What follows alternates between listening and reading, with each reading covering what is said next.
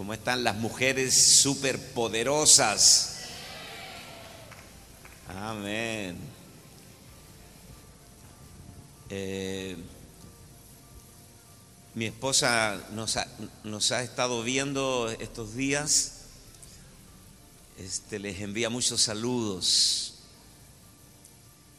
Estamos casados hace 45 años. Tenemos cuatro hijos y once nietos. ¿Cuántas abuelas hay acá? Cada vez las abuelas, las abuelas son más jóvenes. ¿Verdad que los nietos son maravillosos? Si yo hubiera sabido que los nietos eran tan maravillosos, nunca habría tenido hijos. Solo nietos. ¿eh? Con los hijos tú pagas el impuesto. los nietos los disfrutas.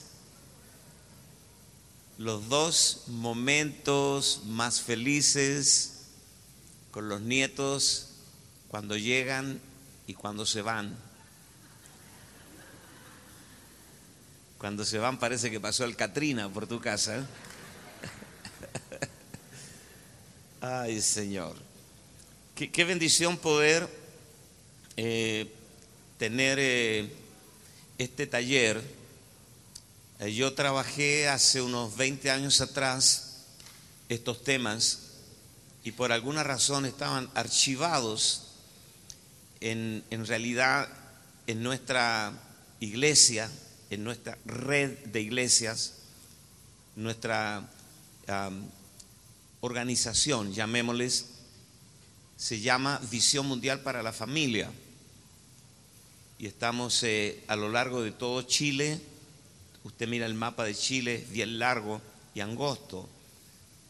Dios nos ha permitido plantar muchas iglesias y también en, en Australia, en España, en Italia, en Brasil, acá en República Dominicana. Están los hermanos de Visión Mundial para la Familia. Uy, ustedes, ustedes me han dado mucho amor estos días. los amo.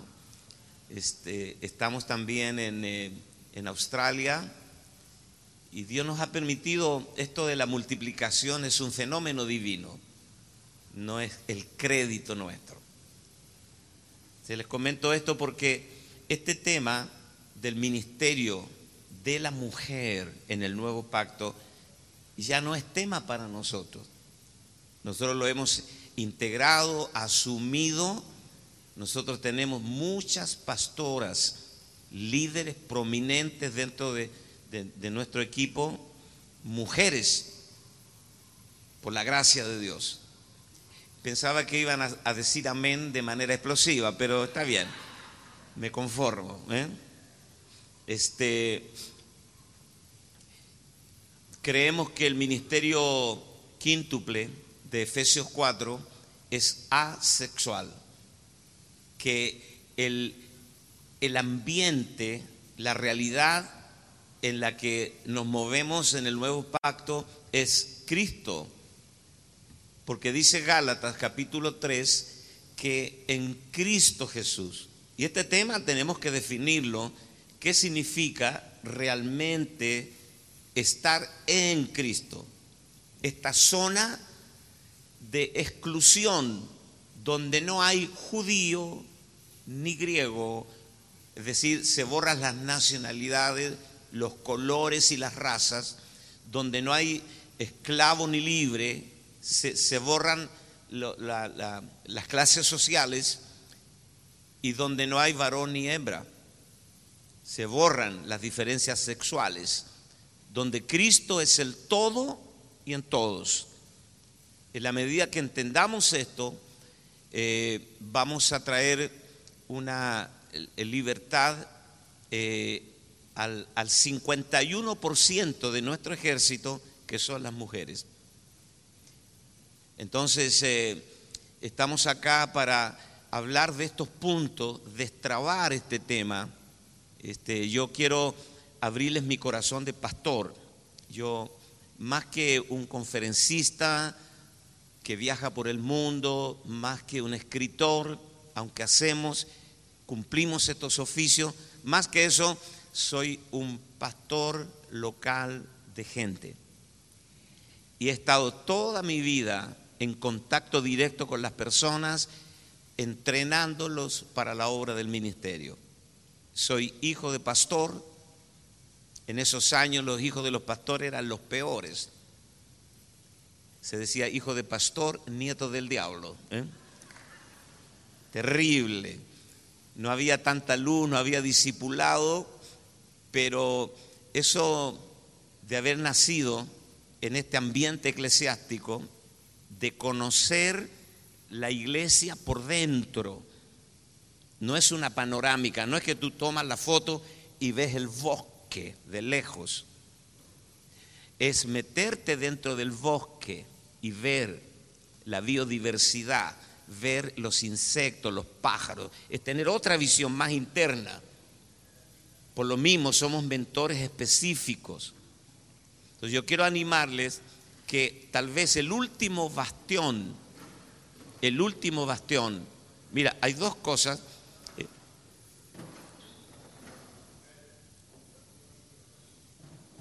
Vamos a esperar que los hermanitos saquen las sillas. Bueno, el último bastión que no hemos podido recobrar completamente es el sacerdocio real y universal de todos los creyentes, específicamente las mujeres. Y lo segundo es ser redimidos del concepto pagano de la muerte y tener un concepto divino de la muerte. Yo veo en términos general que han sido dos escollos que no hemos podido superar. ¿Cuánto le tienen miedo a la muerte acá? A ver. Pablo dice que morir es ganancia. Denle un codacito a su vecina. Dígale, algún día serás el almuerzo de alguien. De todos vamos para allá. ¿eh? Tranquila, todos vamos para allá. Entonces Pablo dice que el morir es que ganancia. Entonces nosotros estamos, eh, digamos, haciendo una mentoría específica en temas específicos. Y voy a hacer un breve repaso de lo que, lo que vimos ayer. ¿Cuántas no estuvieron ayer? No estuvieron. ¿Dónde estaban metidos ustedes? Bueno, este, ayer vimos, número uno, que el mundo ha tenido por, por seis mil años una cultura misógina, permiso una cultura misógina. ¿Qué significa misoginia? Aversión, odio a lo femenino. Las religiones, la política hasta hace poco, la cultura, la familia, la sociedad ha tenido una actitud de discriminación a la mujer. Lo sabemos, no estoy diciendo nada nuevo. Este, por ejemplo, la Iglesia Católica. La Iglesia Católica es muy difícil que tenga un papa mujer, ¿o no? Porque sería la papa. Imagínate la papa, ¿eh? ¿Eh? Suena chistoso. ¿eh? Este, siempre va a haber una jerarquía masculina. Esta jerarquía hasta que no se rompa la jerarquía masculina que vino después de la caída del hombre, antes de la caída, no existía la jerarquía. El Señor le dijo a ambos, multiplíquense, sojuzguen, enseñoren, llenen la tierra. Entonces, la iglesia, la iglesia en Latinoamérica específicamente, ha sido una iglesia misógina porque en, un sentido real y práctico, las mujeres todavía no tienen el espacio que tienen los hombres. ¿Estamos de acuerdo en eso? Se trata de romper Toque a su vecina, dígale, vas a tener que pelear contra la historia. O sea, la mujer tiene un doble reto ahora, equiparar las capacidades del hombre y pelear contra la historia, porque la historia está en su contra. La historia misógina que ha dejado a la mujer en un segundo plano. Son hijas de Dios, están llenas del Espíritu, pero dentro de la iglesia local operan a la sombra de la ilegalidad. Hay un límite, hasta ahí pueden llegar. Yo puse un ejemplo ayer. Yo creo que los próximos congresos de esta red van a empezar a ver mujeres aquí. ¿Lo creen? Deberían aplaudir más ustedes, ¿eh?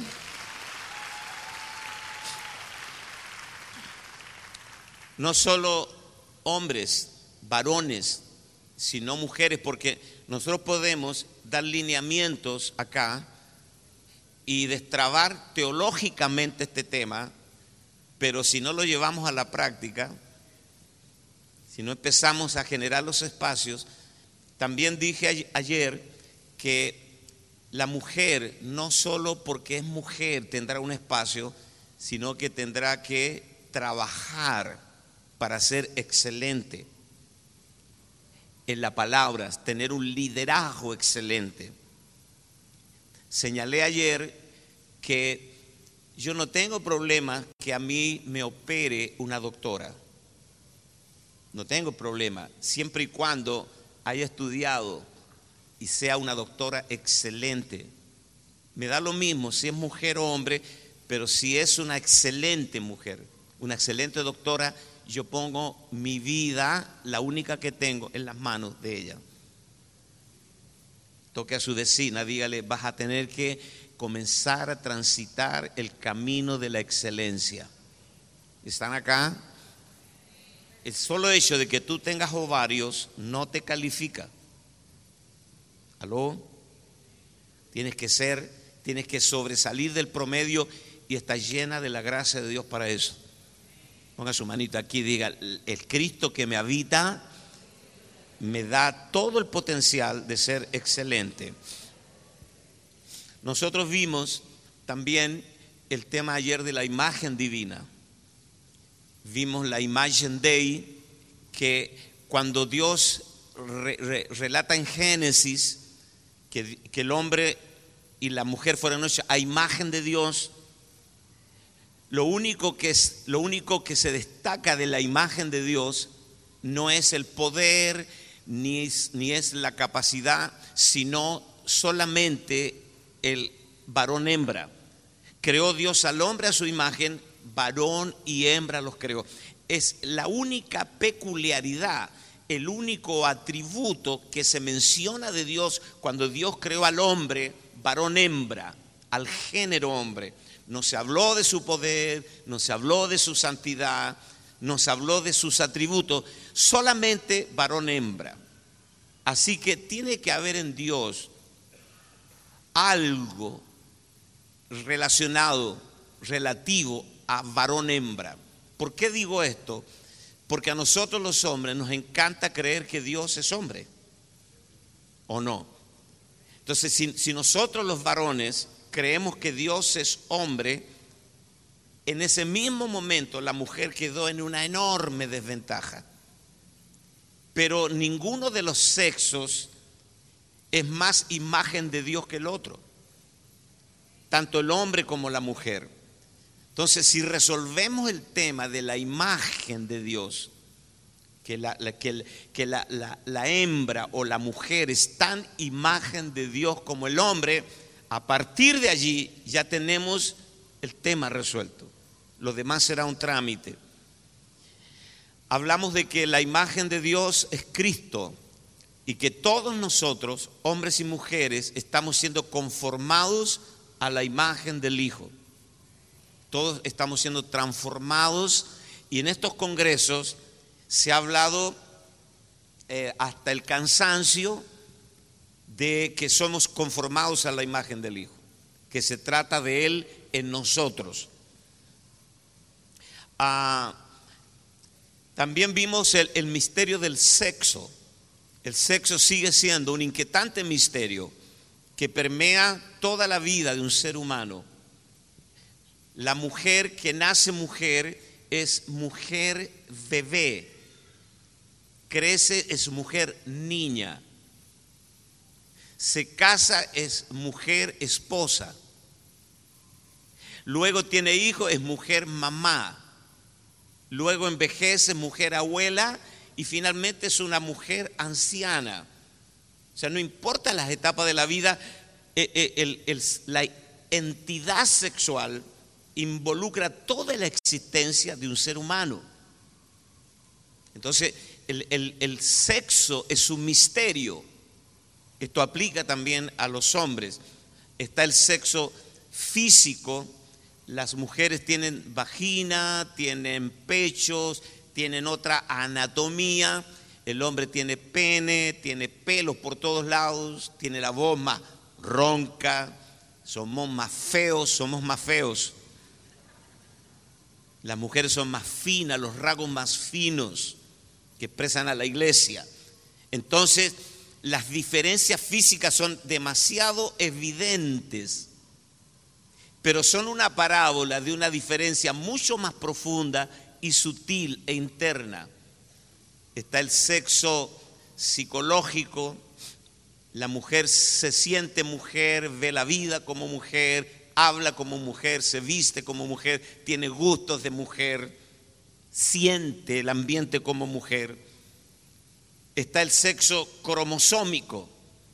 Los cromosomas de una mujer son XX y los cromosomas de, un, de un hombre son XY. Y finalmente tenemos el sexo teológico o divino que corresponde a la imagen de Dios. Varón hembra. Quiero que levante su mano y diga conmigo, expresamos la imagen de Dios. También hablé ayer de que Dios le, le, dijo al hombre que no era bueno que el hombre esté solo, le haré ayuda idónea. Ayuda idónea nunca es inferioridad. La misma palabra que se usa para hacer ayuda idónea para la mujer se usa para Dios como tu ayudador. Yo soy Jehová tu ayudador. Y es la misma palabra que se usa para la, la mujer para hacer ayuda idónea del hombre. Es el auxilio del hombre es el otro yo, es el yo compatible, es un co-igual. No es bueno que el hombre esté solo. Si Adán representa a Cristo, en realidad está hablando de Cristo. Dice, no es bueno que Cristo esté solo. Le, haré ayuda idónea. Y Dios trajo existencia la iglesia. ¿Amén? Se está hablando de Cristo. Ah, Vimos el tema de la teología patriarcal, los días de Abraham, de Isaac y Jacob, que la teología patriarcal no aplica a la humanidad de todos los tiempos. Nosotros estamos en el nuevo pacto. Yo fui invitado para hablar en estos talleres acerca del ministerio de la mujer en el nuevo pacto. Entonces, nosotros no estamos dentro de esa teología de, la, era patriarcal, porque ah, el, el pronunciamiento divino en Génesis es, dejará el hombre a su padre y a su madre y se unirá a su mujer y los dos serán una sola carne. Es el hombre el que deja padre y madre para unirse a su mujer. Pero en la era patriarcal fue Rebeca la que dejó al padre y a la madre para casarse con Isaac. Está todo al revés. Abraham en la era patriarcal engendró un hijo en la empleada de la casa. Eso no aplica hoy acá. Por eso cuando Pablo toma el tema de Abraham, no toma a Abraham en su totalidad, toma la fe de Abraham. Dice que nosotros seguimos las pisadas de la fe que tuvo nuestro padre Abraham. Toque a su vecina, dígale lo que, lo que nos sirve a nosotros la fe de Abraham, no el, el estilo de vida que vivió. Estamos acá. Hablamos también ayer acerca de que el, el, marido es cabeza de la mujer, como Cristo es la cabeza del hombre y Dios es la cabeza de Cristo. Entonces, esta palabra cabeza, cabeza es que fale, anótelo, que fale, que no es una definición neurológica, cabeza. Ah, usted tiene que estar esta, esta mañana aquí un, poco emancipada en el espíritu. ¿eh? No se me queden dormidas. Deberían todas estar anotando acá. Empecemos bien, ¿eh? porque Dios está abriendo una autopista, una ruta para una nueva temporada en tu vida. Mueva su mano, diga, se está acabando la colonización femenina y Dios está recobrando el sacerdocio real de todas las mujeres por, por decreto divino. Muevan su mano por un momento, diga, soy ministro, diga, soy ministro competente de un nuevo pacto. ¿Cuánto le dan gracias a Dios? Así que Dios va a traer de regreso a la contingencia de la iglesia al 51% de este ejército. Lo declaramos en el nombre de Jesús. Entonces, eh, Kefale es cabeza, que significa alguien que fue dotado por Dios de mayor fortaleza, fortaleza física, fortaleza emocional. En eso los hombres somos más fuertes que las mujeres por creación divina. Este, emocionalmente más estables, tenemos un cuerpo más fuerte. Entonces, esta, esta, esta cabeza es la encargada de crear el ambiente propicio para que la parte más frágil desarrolle todo su potencial. Que fale también significa tu más cercana salvación, tu más cercano recurso, como alguien que está naufragando en medio del mar y de pronto encuentra una tabla y se aferra, ese es el que fale, la, la tabla de salvación. ¿Qué significa? Que tu primer recurso, después de Dios, tu primer recurso, para que tú te aferres. No es la vecina, no es la comadre, ni tu mamá, ni el pastor, es tu marido. Él es la persona encargada de proveer el ambiente propicio, la seguridad, producir, un blindaje espiritual para ti y, emocional para que tú desarrolles todo tu potencial. Ese es el rol de los maridos. O sea, ¿qué problema tiene una mujer de someterse a un marido lleno del espíritu, dulce, amoroso, comprensivo, tierno?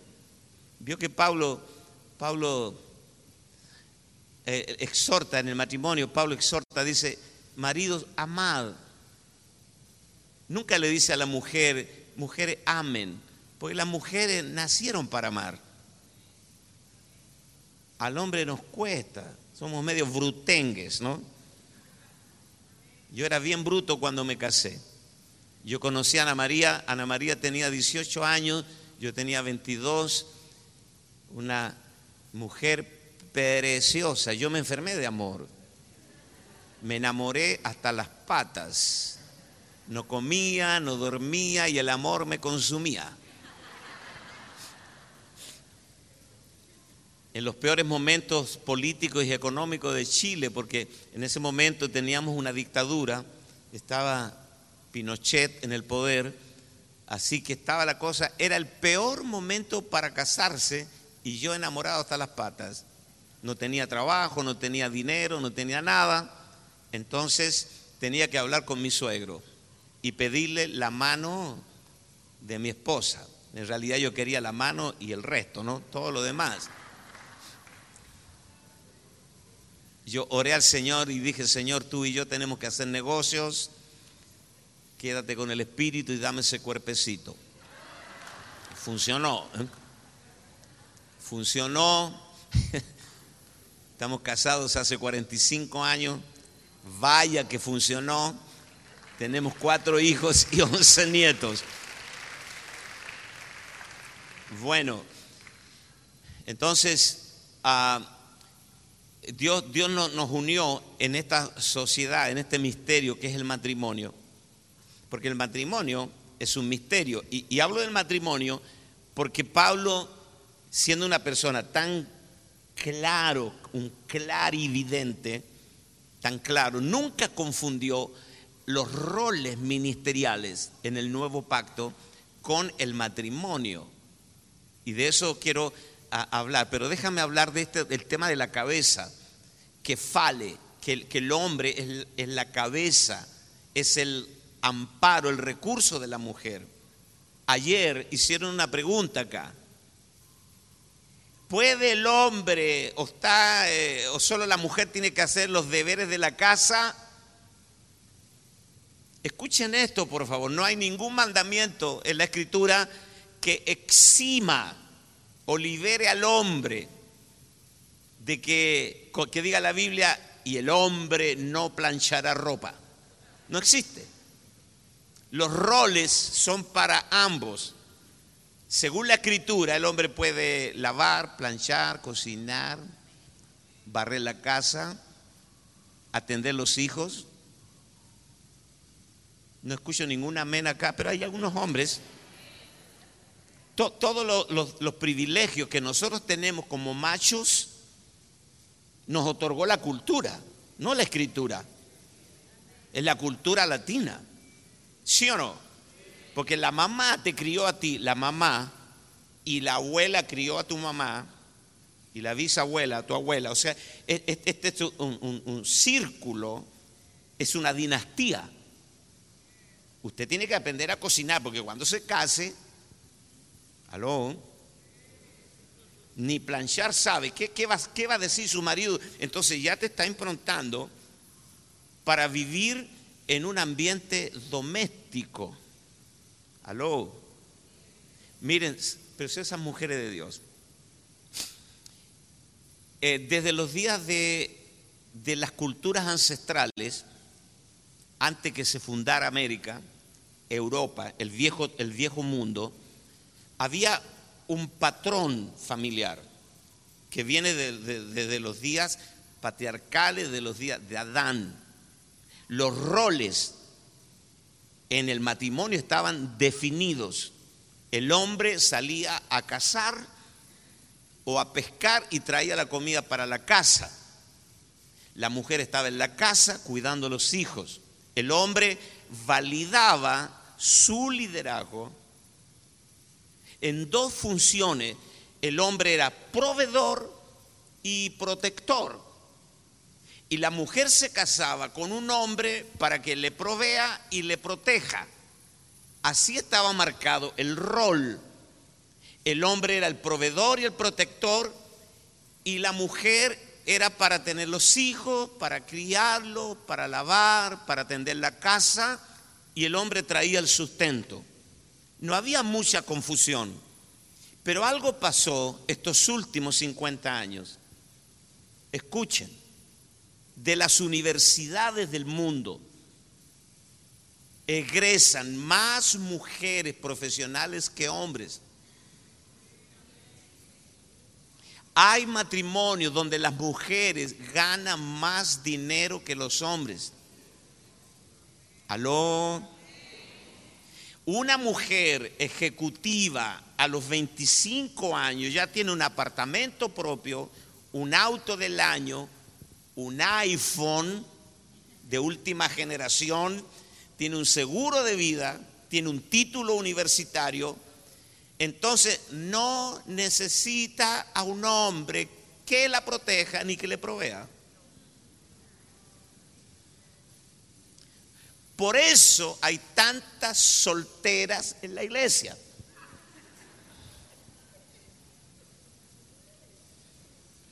Ahora, hay hombres en el mundo. Sí, hombres, para que tú converses con ellos, los saludes.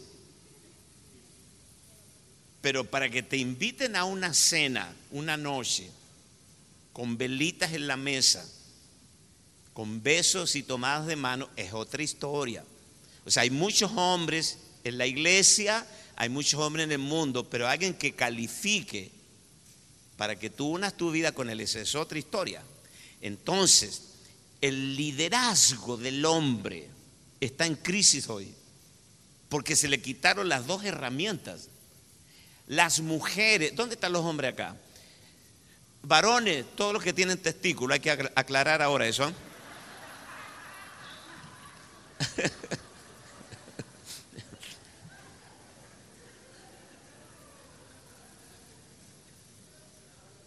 hay algunas machotas ahí que tú dices, son hombres, no, son mujeres. ¿Eh? Entonces hay que aclarar, todas las, todas las que tengan ovarios y las que tengan, los que tengan... Mire, hombres, escuchen esto, las mujeres no nos necesitan ahora como proveedores ni como protectores. Eso fue para las mamás nuestras pero para las hijas ya no, cambió la historia. ¿Por qué? Porque nuestros padres nos prepararon para vivir en un mundo que desapareció con ellos. Repito, nuestras mamás te prepararon a ti para vivir en un mundo que se fue con ellas. Esta es otra historia. Entonces, por eso tenemos hoy un, un drama en las iglesias. Me salió un poco del tema, pero tengo tiempo hoy tenemos un drama, tenemos una población femenina soltera, solteronas, que se les va yendo el tren, se dice, se usa eso acá, está yendo el tren y no encuentran marido, no hay, no hay son, y, y, sin contar los gays, que es un desperdicio. ¿eh? Dice, ay, ¿cómo puede ser tan guapo, hermoso? Y es gay. Entonces nos contemos, ya, ya, está la merma, ¿ve? La merma. Y, los, solteros con ganas de casarse son una especie en extinción. Porque además hoy día los solteros que van quedando le tienen miedo al matrimonio. Porque viven a los 30 años, todavía viven con la mamá y el papá. Están cómodos. Como dicen, se alargó la adolescencia. A los 30 años todavía un hombre es adolescente entonces la mujer lo mira y dice, no, con este yo no llego a ningún lado. Entonces esa es la realidad. Yo estoy orando al Señor que nos dé la sabiduría de entrenar a los jóvenes y a las mujeres y a los hombres para que se casen no porque la mujer gana más o el hombre menos, sino que se casen por propósito. Levante su mano, diga, hoy más que nunca propósito es extremadamente importante para los próximos matrimonios. ¿Cuántas solteras tenemos acá?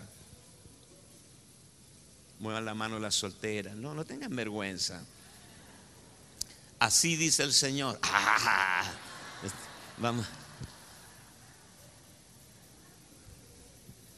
Ya les dije ayer, mándeme una foto actualizada. ¿eh? Una foto ¿eh? con sus datos personales para hacer la red en Chile. Ahí tenemos un montón de chilenos con ganas de casarse con caribeñas. Aleluya, vamos a armar el, el club de los corazones solitarios. No se rían, estoy profetizando. Amén. Apláudele, apláudele a él.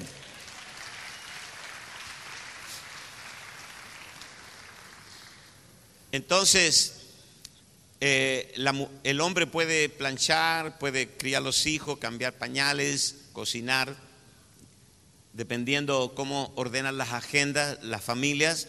Lo único que el hombre no puede hacer es amamantar los hijos, porque Dios le ha dado a ustedes dos glándulas mamarias que no tenemos nosotros. Ahora, hablamos también de la palabra teshuga.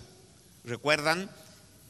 Que cuando Dios le dijo a Eva y tu deseo será a tu marido y él se enseñoreará de ti, que esto no era una maldición, no era prescriptivo, prescriptivo, anote esa palabra, sino descriptivo. Esto era una advertencia, porque la misma palabra, tu deseo será a tu marido y él se enseñoreará de ti, se lo dijo a Caín. Cuando Caín trajo una ofrenda que no agradó a Dios, Dios le dice, no estés triste, trae otra ofrenda. Dice, trae una ofrenda de acuerdo a, mi gusto, una ofrenda sangrienta, un cordero. Dice, porque el pecado está a la puerta y a ti será su deseo y tú te enseñorearás de él es exactamente el mismo verbo, el verbo techuga. ¿Qué significa? Lo voy a explicar de nuevo. Yo estoy hablando con Juan aquí, face to face. De pronto me llama Manuel. Entonces yo me vuelvo y camino hacia Manuel. Ese volverse dando la espalda, volverse dando la espalda y, y tomar la dirección contraria después me está hablando Manuel y termino con Manuel, me vuelve a llamar Juan y yo vuelvo hacia allá. Eso de ir y volver dando la espalda es lo que Dios le está diciendo a Eva. Teshuga. Le está diciendo, tu marido ya no es el de antes. Ahora el veneno del pecado entró en él. Ahora el diablo tomó espacio en él. Ya no es el mismo ha caído.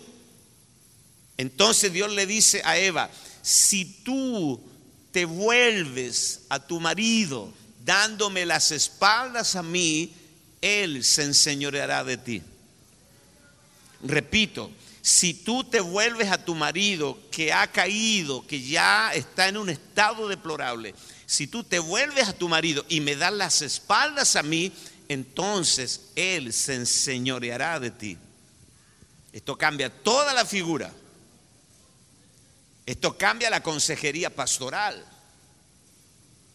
Mire, vino, vino un hombre, esto es una historia que a mí me conmovió. Escuchen, vino una mujer a pedir consejería a un pastor, un pastor amigo mío que yo conozco, porque el marido era violento, la golpeaba. Y tú sabes, un marido golpeador, que después que golpeó a la mujer, se arrepiente, se abraza de sus piernas, de rodillas, y le jura y le requete jura que nunca más la va a golpear. ¿Sí o no? Y llora y, y, en ese momento tiene un ataque de sinceridad, la mujer lo perdona, a los dos meses la está golpeando de nuevo. De eso el mundo está lleno. ¿Cómo manejamos esos temas en la iglesia? Entonces el pastor le dijo, mire, la palabra de Dios dice que usted no puede dejar a su marido porque usted es la mujer, usted es el marido que Dios le dio y, se va a convertir y todo. Tenía orden de alejamiento del juez, no sé cómo se llama acá, que no se puede acercar tan, tantos cuadras, orden de alejamiento. Pero eso no funciona porque no hay supervisión, salvo que le pongan la pulsera electrónica y lo van monitoreando por, el, por el internet y saben dónde el hombre está, ¿no? Pero en este caso no. Entonces el hombre un día en la noche cayó a la casa con un cuchillo, mató a la mujer, le pegó 21 puñaladas, incendió la casa, quemó la casa y uno de los niños de sus hijos murió quemado. Cuando la familia de la mujer vio este desastre, demandó al pastor, porque se enteró del consejo que le había dado el pastor. ¿Me estoy explicando? Entonces, esos casos son los que manejamos nosotros en las iglesias, en las iglesias reales. Entonces, cuando tú entiendes este principio, tu marido ya no es el que, que, yo creé originalmente. Ahora, si tú te vuelves a tu marido y me das la espalda a mí, entonces aguántatela porque él se va a enseñorear de ti. Yo declaro que Dios te va a dar sabiduría como mujer. Amén. Levante su mano. Y, aquí vamos a ser radicales porque el reino es radical. Yo estoy casado hace 45 años, no tengo planes de divorciarme, nunca pasó por mi mente. Somos un matrimonio feliz que tenemos cuatro hijos y once nietos, así que este tema no me toca a mí, pero estoy pastoreando gente, mujeres y hombres al revés también, que tienen enormes crisis familiares. Entonces Dios, yo no estoy eh, predicando, ni estoy abriendo una puerta al divorcio, ni estoy abriendo una puerta para que tú tengas una excusa para dejar al, al negro ese. No, no, no. Nosotros abogamos por el matrimonio, monógamo, para toda la vida. Pero cuando las cosas no se dan, entonces vas a necesitar sabiduría de Dios. Levante su mano, diga, el, que no dejare padre, madre, esposa, hijos y todo por mí, no es digno de mí. Va- van a haber situaciones en donde Dios te va a guiar y eso solo lo dejo en manos de tu pastor y en manos de la dirección del Espíritu en tu vida. Mueva su mano, mueva su mano, diga, yo tengo que estar enfocada en Dios y en su reino. Amén. Abrace a su vecina, abrácelo, dígale, este, Dios te está abriendo un espacio para que tú desarrolles todo el potencial, el ministerio que Dios te ha dado. Y Pablo dice en Primera de Corintios, en una cultura mucho más machista que la nuestra, dice, si la mujer tiene marido que no sea creyente, pero consciente en vivir con ella, no lo abandone. O sea, consciente en vivir con ella significa, mi amor, usted quiere servir a Dios, yo no comparto mucho eso, pero tiene toda la libertad. Cuente con mi apoyo. Usted quiere ser pastora, bien, yo le llevo el maletín. Yo conozco casos en que el marido le lleva el maletín a la esposa y la esposa es la pastora. Y él es su asistente, pero feliz, feliz de que, de que, que la esposa tenga ese liderazgo. O sea, Pablo dice, si consciente en vivir con ella, no lo abandone. Pero si el marido se separa, sepárese, porque a paz nos llamó Dios. Está en tu Biblia. Amén. Ahora, no quiero que usted llegue a la casa y diga, mira, Lucas Márquez me dijo a mí que tú no sirves para nada. No, no, yo no he dicho eso. Porque algunos lo agarran para el lado de los tomates. ¿Mm? Están acá. Estamos hablando con gente espiritual, gente inteligente. Muy bien, entonces, en el plano de lo matrimonial, pero en el plano de lo ministerial, que es el, el lema o el título bajo el cual estamos haciendo este taller, el ministerio de la mujer en el nuevo pacto. Señores, en el, en el antiguo pacto, la mujer no tenía acceso al sacerdocio, no tenía acceso al pacto, las mujeres no se circuncidaban, por lo tanto no tenían señal de pacto. Las mujeres, los esclavos y los niños se quedaban fuera del templo, 15 escalones más abajo, no tenían acceso al templo. Las mujeres no tenían acceso a la Torá, a la Biblia. Las mujeres eran botín de guerra. Cuando capturaban a las poblaciones, las mujeres iban y se vendían, se entregaban como concubinas, como rameras. Las mujeres no tenían herencia en el viejo pacto, no heredaban del padre, sino solamente los hijos. Y si un matrimonio tenía hijas, recién podían heredar, pero si había un hijo varón, toda la herencia era para el hijo varón, no tenían herencia. Eran contadas como parte del inventario. El mismo, eh, la misma ley decía, no codiciarás la mujer de tu prójimo, ni su buey, ni su asno. O sea, le ponía en la altura de los animales. No codiciarás la mujer de tu prójimo, ni su buey, ni su asno, ni nada que esté dentro de sus puertas. Entonces las mujeres este, estaban en una enorme desventaja en cuanto al sacerdocio, pero en el nuevo pacto. Aleluya. Dale gracias a Dios. Porque en el nuevo pacto, en este nuevo pacto, ¿cuánto le dan gracias a Dios por haber nacido en este tiempo?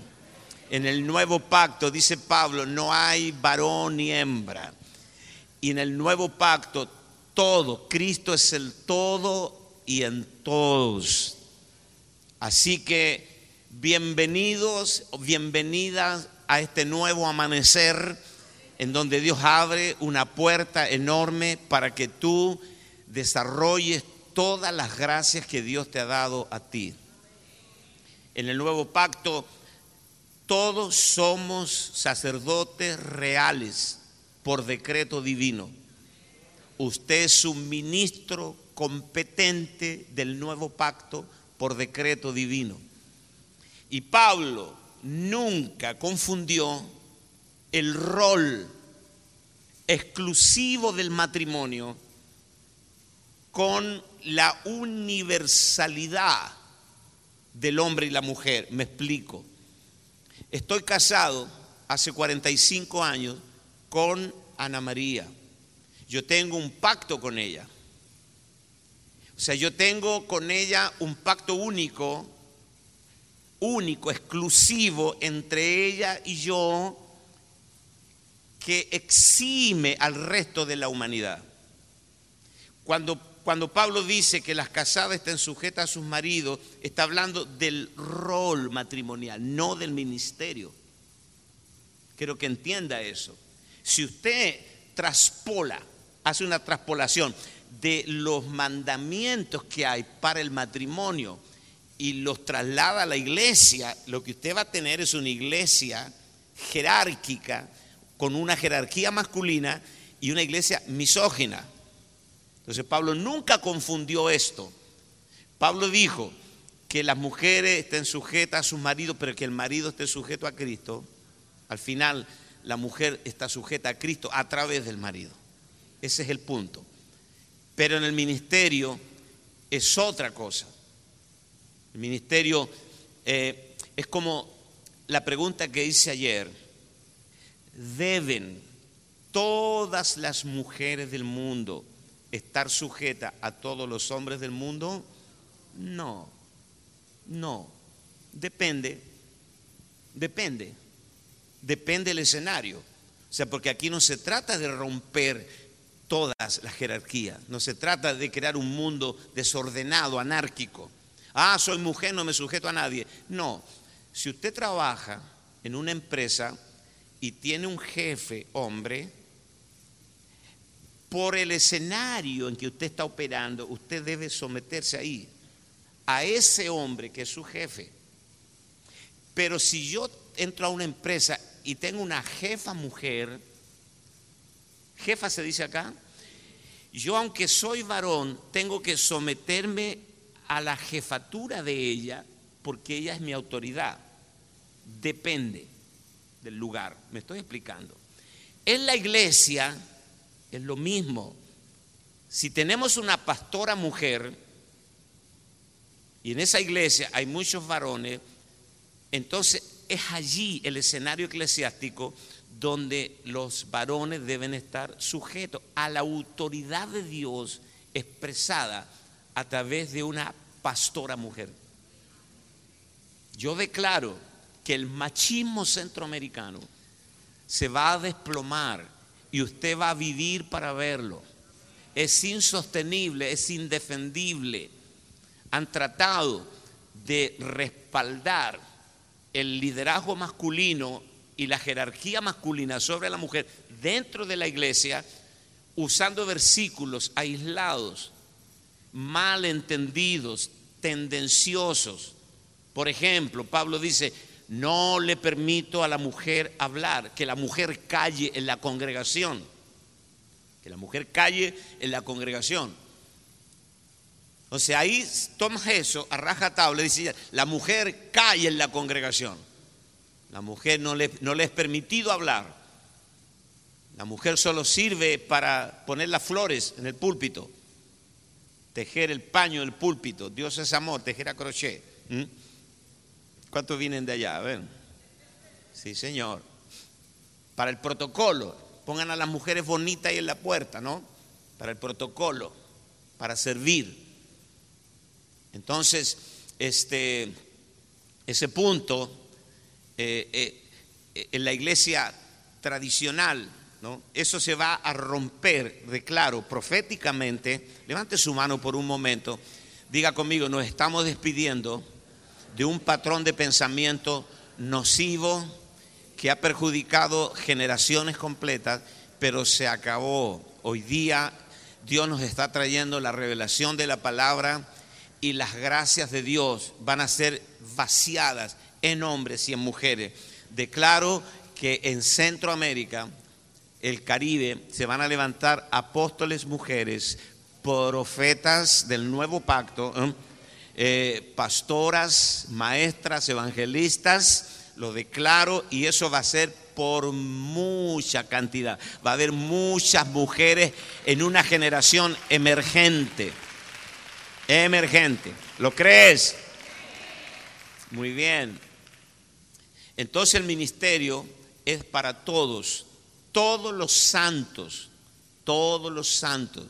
Cuando Pedro escribe diciendo que somos piedras vivas, edificados como casa espiritual, que somos linaje escogido, real, levante su mano, diga, somos linaje escogido, real sacerdocio, nación santa, pueblo adquirido por Dios, para anunciar, diga, para anunciar a los cuatro vientos las virtudes de aquel que nos llamó de las tinieblas a su luz admirable. Amén. Oye, esto está bueno. Mira, yo me voy mañana a Punta Cana y ninguna mujer me ha traído morir soñando.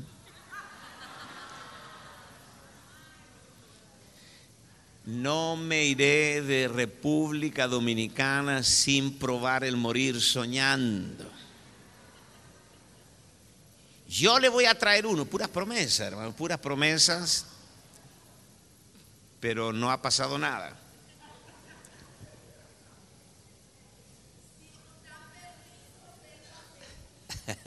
¿Cómo? Sí, mañana yo voy a estar acá en el culto.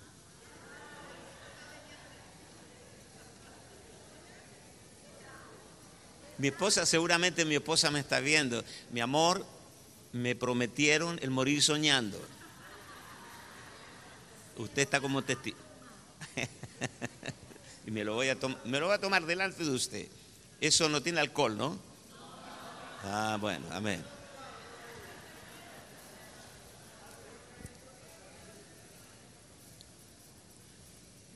Este, Rafa, Rafa me dijo, eh, ¿cómo eso del morir de noche? Me dijo, morir de noche. No, le digo, e, esa bebida no la conozco.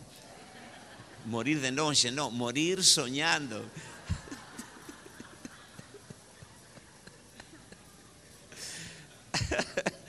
morir soñando. Eh, cuando Pablo le escribe a Timoteo y le dice, no le permito a la mujer enseñar, no permito a la mujer enseñar, también ahí hay otra mala interpretación, porque, porque dice, la palabra que usa allí es didascaleo. Anote por favor, después busque ahí en su diccionario Strong, didascaleo, que significa enseñar algo diferente, enseñar algo diferente, como Jezabel de la iglesia de Apocalipsis que enseñaba a los siervos a fornicar y a comer los sacrificados a los ídolos. Pablo dice que nadie enseñe cosas diferentes.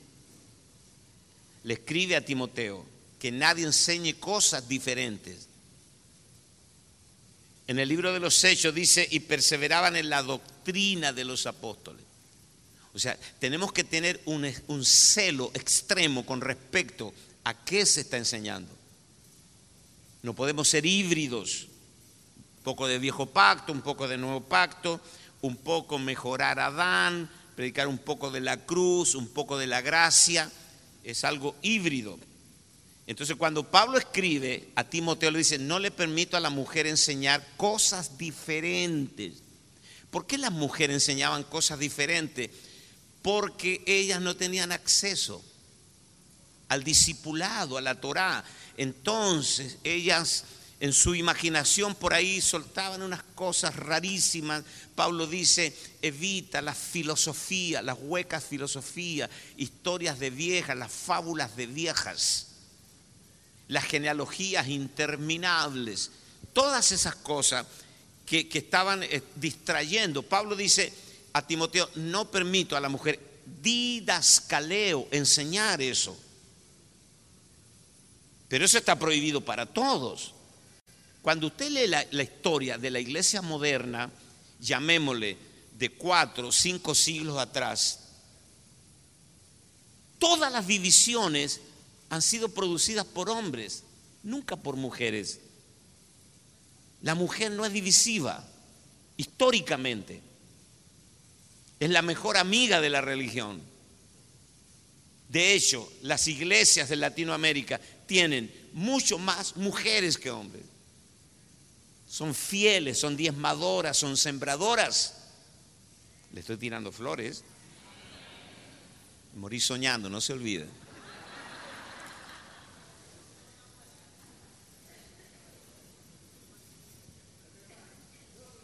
¿Quién dividió a la iglesia bautista en Estados Unidos? ¿Los del norte y del sur? Los hombres. ¿Quién dividió la Asamblea de Dios? Los hombres. ¿Quién dividió el ejército de salvación? Hombres. O sea, las mujeres nunca han provocado cismas dentro de la iglesia. Son la, la, mejor amiga de la religión. Cuando Cristo fue crucificado, ¿quiénes estaban a los pies de la cruz? Las mujeres, los hombres. Entonces, ¿cómo es posible que teniendo esta realidad nosotros todavía tengamos puntos ciegos con respecto a este ministerio de la mujer en el nuevo pacto? Quiero que abrace a su vecina, dígale, ha comenzado la cuenta regresiva para que Dios te regrese al lugar de donde nunca debiste salir. ¿Lo crees? Muy bien. Ahora quiero entrar en un asunto extremadamente práctico. Preciosas mujeres de Dios, Dios las va a someter a ustedes a un entrenamiento intensivo. El solo hecho de que usted tenga ovarios no la califica para tomar protagonismo en el reino. Usted va a necesitar crecer.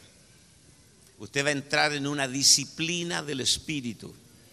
Mueva su manito, diga conmigo, no será gratis. Voy a tener que morir a patrones de vida. Dios te va a sacar de tu zona de confort. Dios te va a sacar trote. Vas a ser entrenada en alta gestión. Usted va a dejar de perder tiempo frente a la tele, frente a las novelas. El que ve novela, novela. Amén. Mira a su vecina, dígale, si tú ves novela, novelas,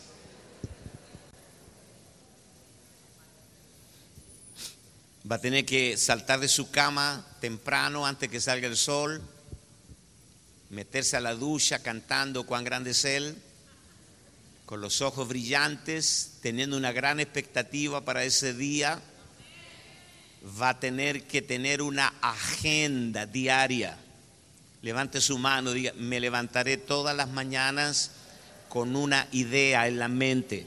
Abrace a alguien, abrace, dígale, va a romper todo, toda tu historia pasada de confusión, de ambigüedades, te vas a volver excelente, excelente, la mejor en lo que tú haces. Declaro, la mejor en lo que tú haces. ¿Cuántos lo reciben? ¿Cuántos reciben eso? Aplauda el nombre del Señor. Apláudale, apláudale, apláudale. Anote esta palabra, porque aquí ya quiero, me quedan 20 minutos y quiero fluir como mentor, porque ya, ya aclaramos todo lo que había que aclarar. Y como dicen en Chile, no aclares que oscurece. Entonces dejémoslo ahí. Ya vimos los puntos más importantes. Usted ya legalmente, en la legalidad, del reino, usted ha sido regresada a su posición que siempre tuvo. Levante su mano, levante su mano. Y con esto terminamos. Diga conmigo, por decreto divino, yo soy sacerdote real del nuevo pacto. Amén. Yo puedo ser, diga, puedo ser apóstol, profeta, evangelista, pastora o maestra, igual que los hombres. Aplauda el nombre del Señor.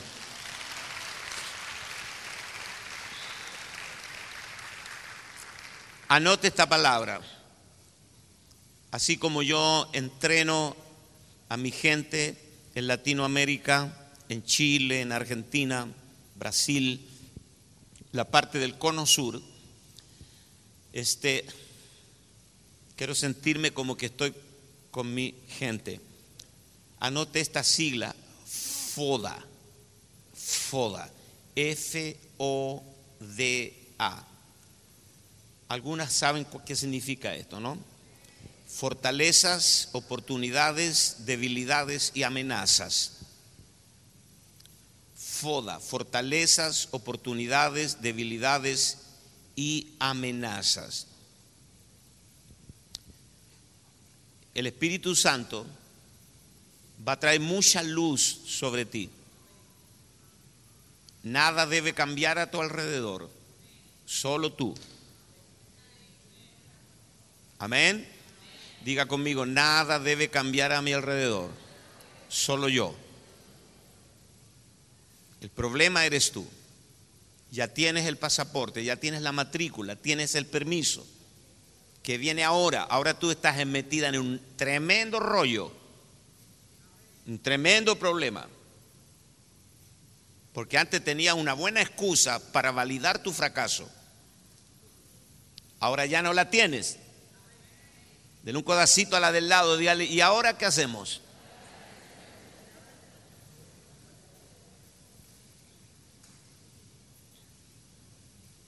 Muy bien.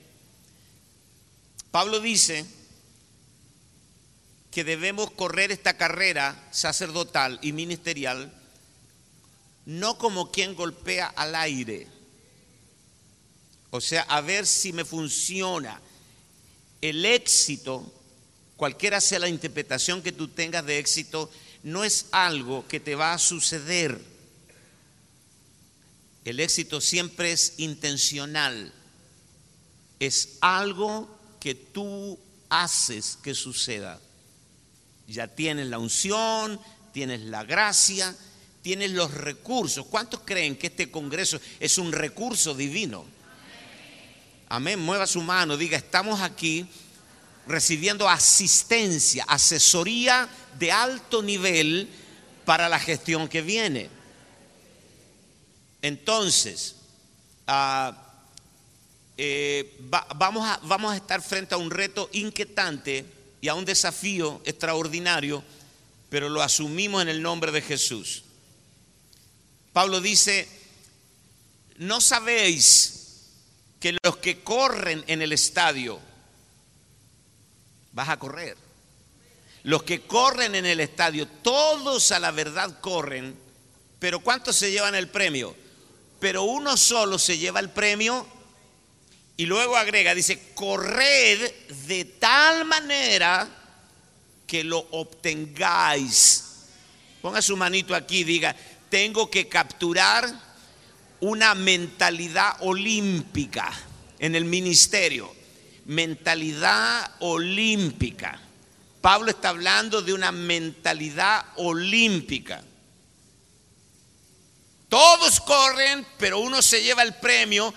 Corred de tal manera, eso de tal manera involucra disciplina, entrenamiento, mentalidad, deseo de consumar el propósito eterno de Dios. Corred de tal manera que lo obtengáis. Mueva su mano, diga, vamos a caminar, vamos a correr de tal manera. ¿Cómo somos los latinos? Y esta es la vaca sagrada que hay que matar. ¿Cómo puedo hacer lo menos posible y estar delgada? Sin mirar a nadie, a nadie, no mirar a nadie. No se enoje conmigo, no le hablo a usted, sino a la que está detrás de usted. Dice, ¿cómo puedo hacer lo menos posible y estar delgada? ¿Cómo puedo? No existe eso. Aló. Cuando usted le muestran en la tele una mujer que no le sobra un gramo de grasa, es una Barbie, marcadito acá, acostada en un sillón, con unos, unas cosas pegadas en el cuerpo electrónica, dice, usted se lo pone cinco minutos al día y mire cómo va a quedar. No le crea. Esa flaca que está ahí pasa todos los días en el gimnasio. Sería la última en comprar eso que le están vendiendo a usted. Levante su mano, diga, eh, ya estoy bastante grande para creer en esas mentiras. Entonces tú dices, ¿cómo puedo yo hacer lo menos posible para estar delgada? Dele un codazo a la del lado, dígale, no existe eso. ¿Cómo puedo hacer lo menos posible y tener un matrimonio feliz no existe. ¿Cómo puedo hacer lo menos posible y tener éxito en los negocios? ¿Hay algún empresario acá? Eso no existe. ¿Cómo puedo hacer lo menos posible y ser exitoso como papá? Yo tengo cuatro hijos. No existe. Hay una inversión de vida, hay una consagración absoluta a los hijos. 24-7, no existe otra fórmula. Así que saque esa mentira de ahí.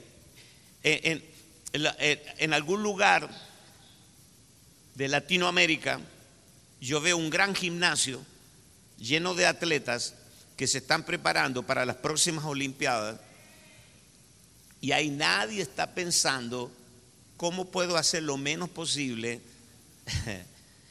y colgarme la medalla, la, medalla de oro en mi pecho, mientras el pabellón de mi país es alzado con la canción de mi país. Eso no existe. Ahí todos están dando al máximo. Abraza a su vecina, dígale, vas a correr al máximo. Vas a agendar, vas a tener un nuevo concepto del tiempo. Amén. Te vas a levantar temprano vas a vencer a Sabanás y a Almodanás, y a Cojinás, a, todo, a, a, todos los eh, demonios.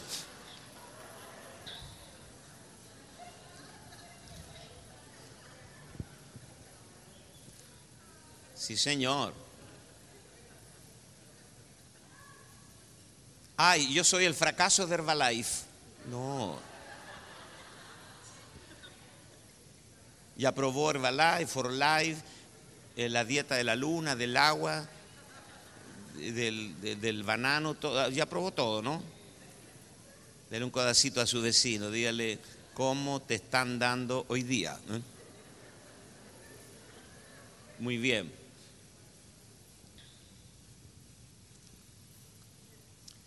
En, eh, en el reino, y esto es un principio transversal, hay, dos etapas en una victoria, que es la preparación y la ejecución. La preparación es el entrenamiento en solitario, no hay cámaras, no hay público aplaudiendo. Esa es la preparación. La ejecución suele ser muy corta. Una carrera de 100 metros plano dura un, minuto, ¿qué? Un minuto, menos de un minuto pero la preparación es muy larga. Usted va a disfrutar los tiempos de preparación, de entrenamiento. Estoy, estoy aportando a tu mente para construir una mente de victoria, una mente... ¿Sabe por qué? Mire, aquí hay un tema, y escúcheme, a veces lo que escuchamos eh, son eh, mensajes motivadores pero predicamos muchas, me incluyo, predicamos muchas generalidades. O sea, vamos a ganar el mundo. Perfecto. Dime cómo. Dime cómo. Dame los cuatro pasos o tres pasos, nada más. Ya escuché eso de que vamos a ganar el mundo. Dame la estrategia, dame los cuatro pasos. O sea, hay un aspecto eminentemente práctico dentro de esta visión. ¿Cuáles son los cuatro pasos? Quiero saberlos para ejecutarlos. Salir de las generalidades y ser específico en lo que vamos a hacer. ¿Cuál es tu don? ¿Cuáles son los dones que tú crees que tienes? Trabaja en eso. Nadie puede ser excelente en aquello a lo que no está dedicado. Te voy a repetir esto. Nadie puede ser excelente en aquello a lo que no está dedicado. ¿Sí o no? Si no usted, ¿qué, quiere usted ser? ¿El mejor, la mejor o un aficionado más? Dios apuesta que tú seas la mejor en lo tuyo. Gracias por su alegría. Me quedan ocho minutos. Apláudale.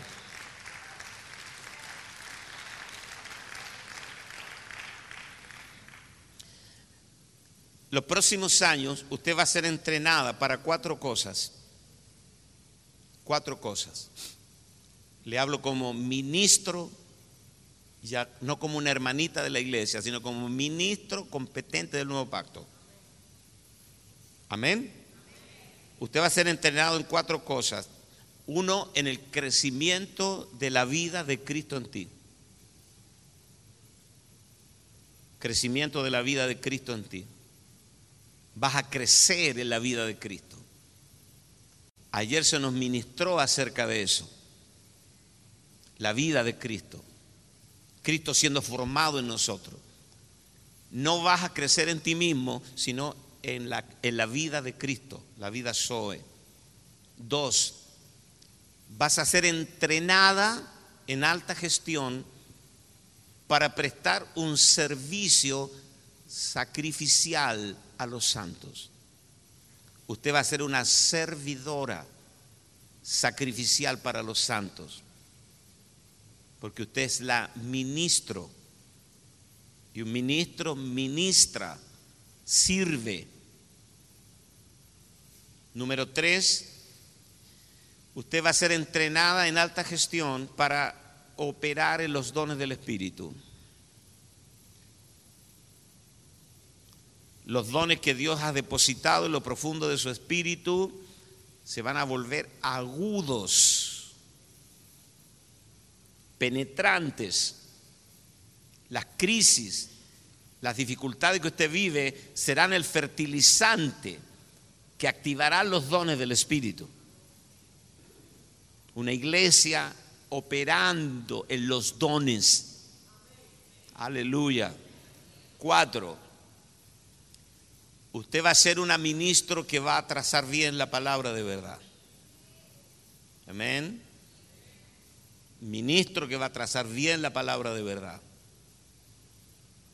Entonces, repito, usted va a ser entrenada en alto nivel en cuatro aspectos fundamentales. Crecimiento en la vida de Cristo.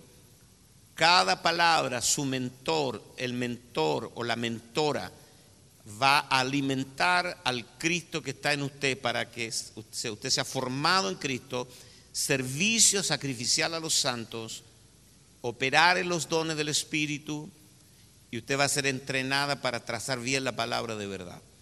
Primera de Timoteo, capítulo 4, versos 7 y 8, dice, desecha las fábulas profanas y de viejas, lo que les decía hace un rato, ejercítate para la piedad, ejercítate para la piedad. Amén. ¿Qué es la piedad? Expresar, mira, la piedad en, dos palabras, expresar a Cristo en los ambientes domésticos. Eso es piedad. Créalo, anótelo ahí, cotégelo con su diccionario. La, ejercítate para expresar a Cristo en los ambientes domésticos.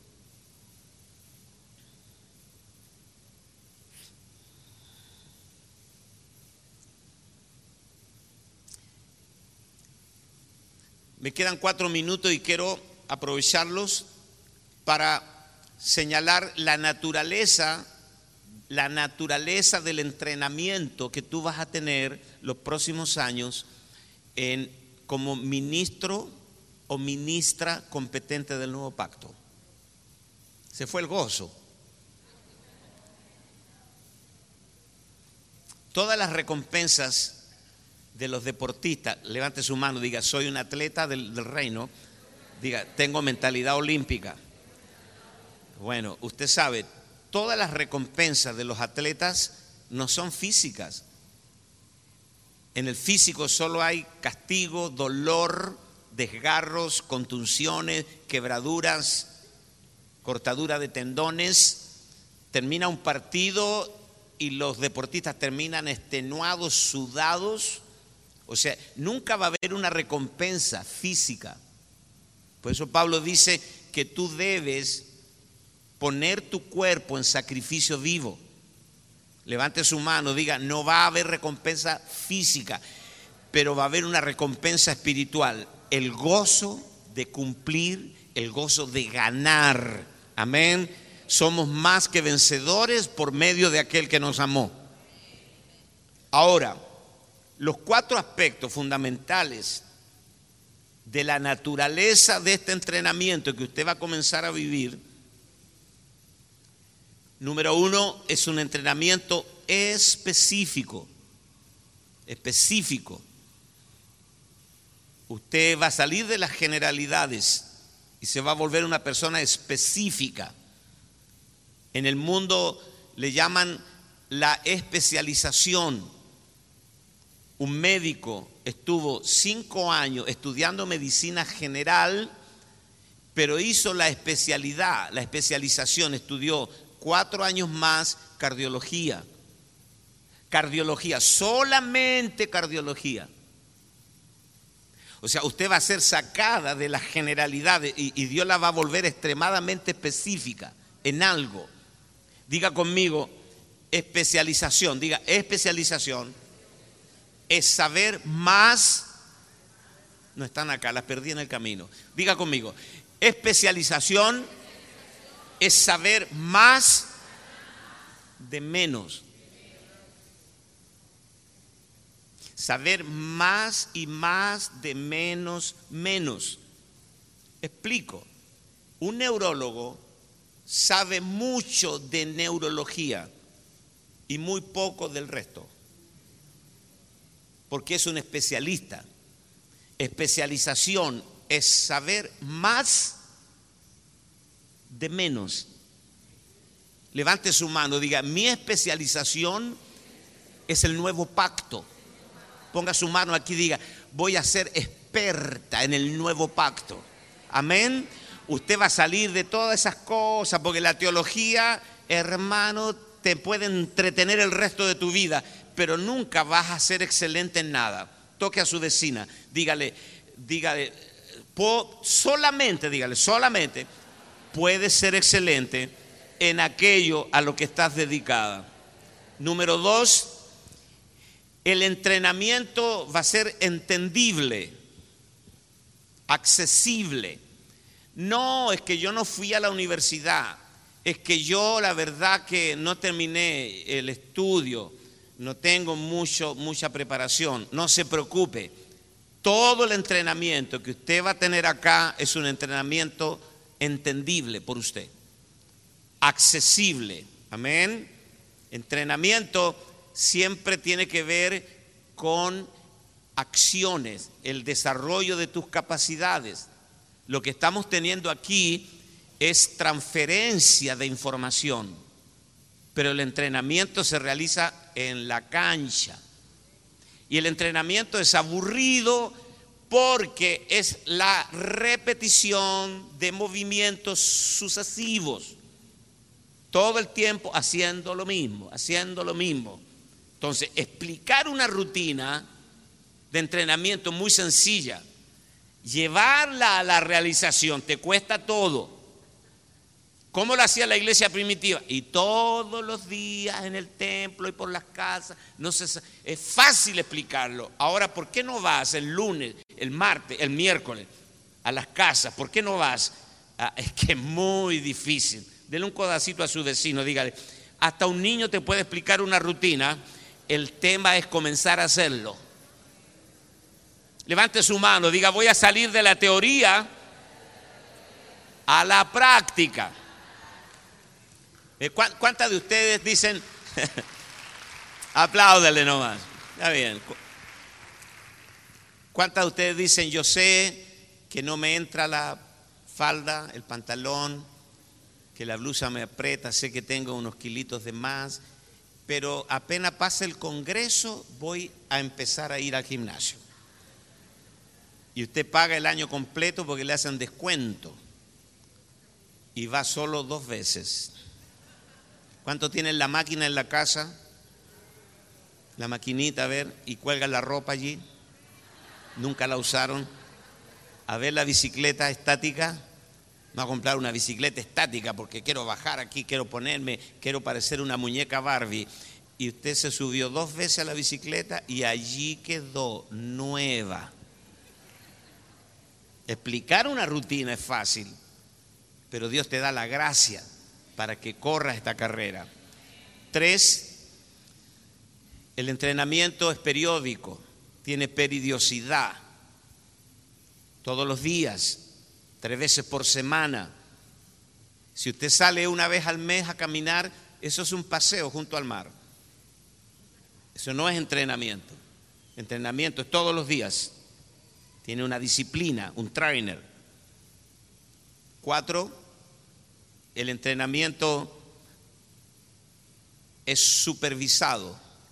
Diga conmigo, monitoreado, supervisado. Creo que estoy terminando acá. Mire, Dios asigna, Dios va a asignar a tu vida cuatro clases de personas. Anótelo, por favor. Se lo digo yo. Yo vengo de vuelta de muchas batallas. Dios te va a asignar a tu vida para entrenarte cuatro clases de personas. Primero, los amigos. Dios te va a dar buenos amigos. Dios te va, Dios te va a asignar mentores. Digan amén las mujeres. Mentores. Un mentor no es tu amigo. Tu amiga te acepta como eres y aplaude hasta tus errores. ¿O no? La amiga nunca te va a discutir, es tu amiga. Vamos a tomar un café, tú le cuentas tus tristes historias y ella dice qué pena y solidariza contigo. Es tu amiga, tu amiga te acepta tal como eres. Pero un mentor te ama demasiado para dejarte como eres. Levante su mano, diga, un mentor no es mi amigo. Diga, él fue asignado a mi vida para ir detrás de todo lo malo que está en mi vida hasta sacarlo de ti. Amén. Así que habrá días que usted va a odiar a sus mentores, pero han sido asignados por Dios. Segundo, tercero, Dios te asigna enemigos. No me ponga esa cara, estoy terminando, tiempo agotado. Este, Dios te asigna enemigos. ¿Y qué es un enemigo? Eh, un enemigo no viene para destruirte, sino viene para sacar lo, mejor de ti. Aleluya. Habría muy poco para decir de David si no fuera por Goliat. El tamaño del enemigo que has determinado vencer determina el tamaño de tu grandeza. Mueva su mano, mueva su mano, diga, después diga, después de todos los enemigos no son tan malos, ¿eh? Están asignados por Dios, créalo, créalo. Así que también en la vida Dios te va a asignar enemigos. Yo tengo en Chile enemigos que tienen un, se sienten como asignados por Dios para destruirme. Pablo también los tenía. Y dice, ellos nos persiguen y piensan que ellos están haciendo la obra de Dios. me están persiguiendo. Tranquilo. Todos los tenemos. Pero como yo voy a vivir 110 años, Entonces yo voy a sepultar a todos mis enemigos. Tranquilo. Y número cuatro, Dios te asigna un sustituto o suplentes. Todos los equipos tienen un banquillo a la orilla de la cancha que son los suplentes. Y los suplentes están esperando que tú te lesiones para entrar. Porque tu desgracia es el minuto de gloria de ellos. Amén. O sea que si Abraham le hubiera dicho a Dios, no quiero sacrificar el hijo en el monte Moria, Dios hubiera dicho, está bien, tengo otro, puedo esperar 40 años más. Dios no tiene problema. Dios no tiene problema de nervios. Dios nunca está nervioso. Mira a su vecino, dígale, detrás de cada Moisés hay un Josué esperando su turno.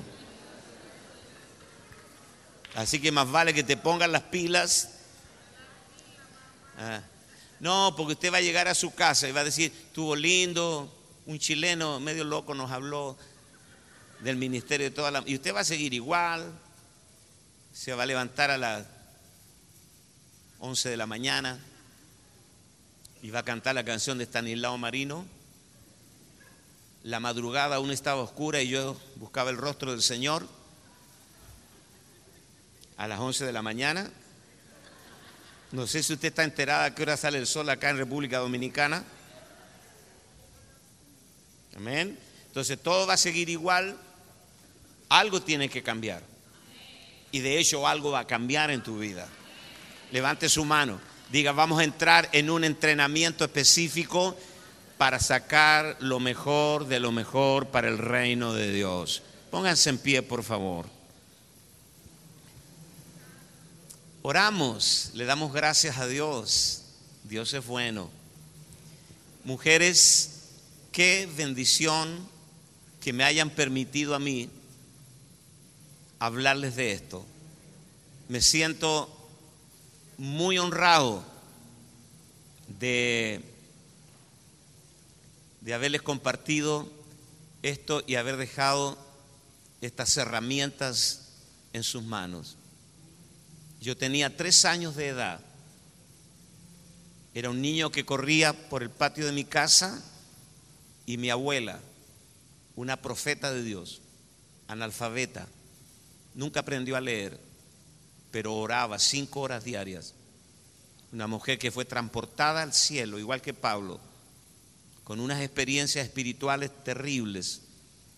Llamó a mi mamá una tarde mientras ella tomaba mate en el patio de la casa y me tomó a mí en sus brazos y llamó a mi mamá y le dijo, Dios me muestra que este niño va a ser un apóstol en las naciones.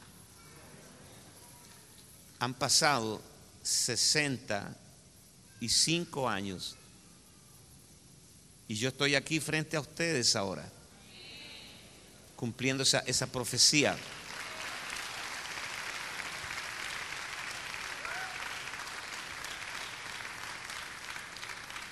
Tome la mano de su vecina, por favor. Es muy difícil que tú puedas imaginar lo que viene para ti. Tal vez algunas dirán, Ve, no veo por dónde, por dónde pueda suceder. Tengo, estoy metida en un rollo familiar que no sé por dónde salir. Tranquila, todo lo que Dios hace lo hace fácil, sencillo. Solo disponte, solo disponte. Corre de tal manera que lo obtengas. Hace un trabajo en solitaria. Comienza a escuchar todos los mensajes de este Congreso. Escucha a tu pastor. Toma un libro, comienza a leerlo, estudialo sistemáticamente toma apuntes, anota, desarrolla ciertas capacidades. El resto, Dios se encarga de lo que viene. Dios maneja la historia. Amén. Una mujer de Estados Unidos, una de las predicadoras, más eh, del momento, que ha escrito muchos libros, se me olvidó el nombre, que hace cruzadas grandes. Josh Meyer, justamente, violada tres veces, ella lo cuenta, abusada tres veces, con una infancia de terror. Hoy día es una voz en los Estados Unidos, Latinoamérica. No me digas que no se puede. Dios lo hará contigo. Los únicos límites que Dios reconoce son los que tú le pones. Dios no tiene límites. Amén. Lo hizo con ella, lo hará contigo. Padre, gracias, gracias, oh Dios. Gracias por todo lo que tú nos das y porque estás abriendo las compuertas de la revelación para nosotros, para todas las mujeres del mundo, las mujeres de Latinoamérica, que ahora mismo están conectadas por internet en cualquier rincón del planeta. Esta palabra que les alcance a ellas. Yo bendigo a todas las mujeres que están aquí, a sus maridos, sus hijas, sus hijos, el futuro, todo lo que tú tienes deparado para ellas. Nos retiramos de este taller confiados de que todo lo que tú dices lo cumples y vemos el amanecer de un nuevo día para nosotros. Gracias Padre, gracias Señor. En el nombre de Jesús. Amén. Amén y amén. Bendiciones para todos. Gracias.